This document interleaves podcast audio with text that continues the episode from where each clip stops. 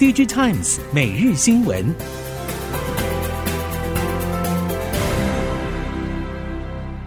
听众朋友们好，欢迎收听 DigiTimes 每日新闻，我是翁方月。现在为您提供今天的科技产业新闻重点。首先带您关心，全球通膨压力沉重，中国清零政策未见放宽，反而加剧等影响之下，晶圆代工业者表示，近期已经有大客户明确表示，中国市场恶化情况比预期还要糟糕。引发民怨的防疫清零政策，至今不止未见放宽，反而不断进化加码，对于民生经济冲击将持续扩大。估计手机库存去化恐怕将到明年下半。中国品牌手机业者在出货明显衰减之下，相关供应链寒冬期也将延长，而 PC 产品更因为宅经济需求红利消失，产品生命周期更长的情况之下，降价促销也难以加速去化库存，预估库存降到安全水位需要到明年中，而下半年对于新品需求也难以看见拉升，全年出货将回到以前水平，甚至更低。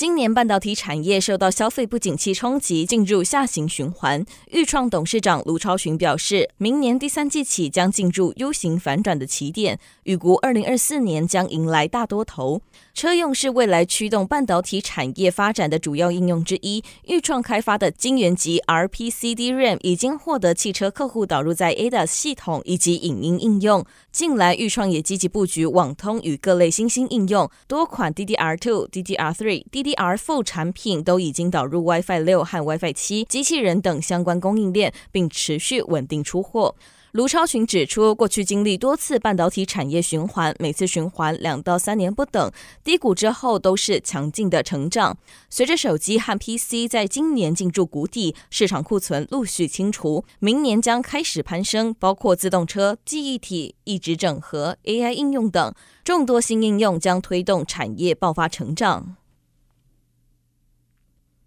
经济衰退冲击家电市场，而在全球电视出货量不乐观的背景之下，电视业者为了挽救业绩，正推出各种行销活动。不过，南韩业界大多不看好电视市况前景，并推估电视市场最长将经历两年寒冬，后续发展值得关注。事实上，鉴于通货膨胀和地缘政治危机等因素，全球家电业迎来寒冬，连带今年第三季电视业者也难以写下好成绩，包含全球电视业界前三大的三星、乐金、TCL 都不例外。以今年第三季各公司财报来看，尽管三星拿下全球电视市占冠军，但从三星负责电视事业的影像显示器事业部的营业利益未涨反跌。同时，乐金家电娱乐事业部已经连续两季写下营业亏损，TCL 相较去年同期也由盈转亏。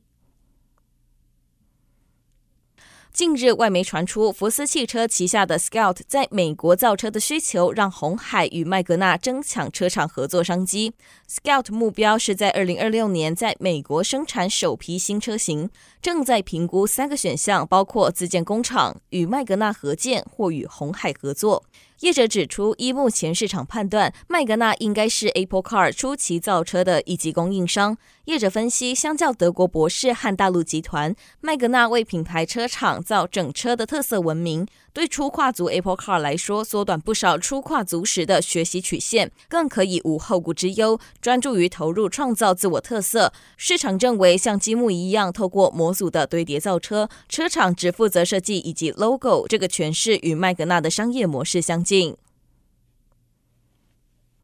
受到车用晶片持续短缺以及新车延后量产，联嘉今年前三季本业转亏。总经理黄访玉指出，今年第四季密西根厂将有美系两款新车进入小量生产，预计明年产能将正式开出。美国密西根厂在明年将顺利转盈。随着明年共有四到五款新车订单步入量产，营收成长可望上看三成，而且今年增加十三款新车订单，预计二零二四年起接连量产，届时营运贡献成长将更为显著。联家表示，近期也有许多车厂客户希望在密西根厂加快验证量产，有利于新厂持续接获新单。黄昉玉预计，联家短期目标是每年业绩成长率超过百分之三十，二零二五年后每年成长目标超过百分之二十。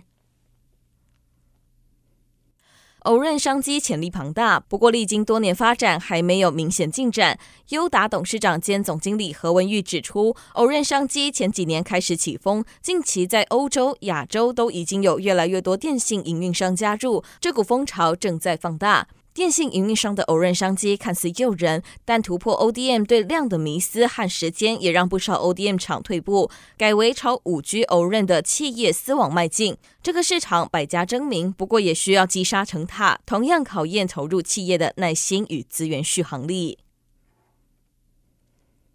全球景气逆风，消费性电子市场持续疲弱。国巨董事长陈泰明表示，全球大环境负面因素多，没有企业能够幸免。以标准品业务为主的被动元件厂，未来两年都会很辛苦。被动元件业者则指出，用于消费性电子产品的 MLCC 和晶片电阻标准品都难逃库存调节压力。产业人士表示，被动元件产业的库存水位是业者关注的焦点，厂商、客户和通路端三方力拼，明年下半标准品市况回温。工研院表示，降低库存、中美晶片战争、高阶利基品出货状况以及终端应用电动车、低轨卫星、元宇宙领域是被动元件业者近期可以持续关注的面向。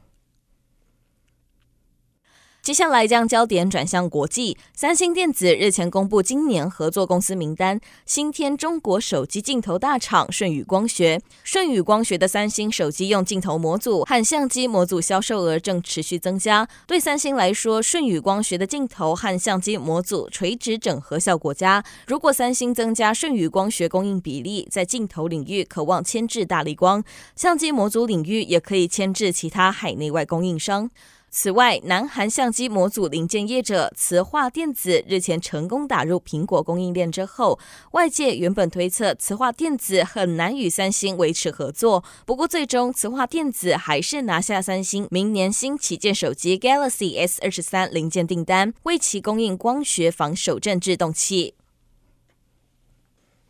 Intel 表示，尽管全球经济正在萎缩，Intel 还是继续在西方世界新建新晶圆厂，因为预先让供应链多元化以及产能扩大有其重要性。未来一旦半导体需求反弹时，有足够产能能够应应需求。对于扩大 Intel 晶片制造能力的重要性，Intel 全球营运负责人提到两个主因，其中之一是半导体产业需要透过将生产从亚洲转移到西方来实现细供应链多元化，而亚洲是目前尖端晶片大部分产能聚集地。第二个原因是 Intel 认为经济将在适当时机反弹，并再次推动对晶片的需求。全球半导体市场今年仍可成长，预估明年将陷入衰退。二零一九年遭遇负成长的四年后，再度面临市场缩小的窘境。根据世界半导体贸易统计组织今年十一月中旬在日本举行的半导体市场预测会议所公布，全球半导体市场明年预估将年减百分之四点一，主要受到记忆体产业影响。不过，世界半导体贸易统计组织预料，明年下半全球半导体市场将开始恢复，因为五 G 和物联网的普及带动资料中心追求更高效能，所以半导体潜在的需求还是很强劲。此外，还有汽车电动化与效能提升和再生能源投资等稳定的需求。以上新闻由 DigiTimes 电子时报提供，翁方月编辑播报，谢谢您的收听。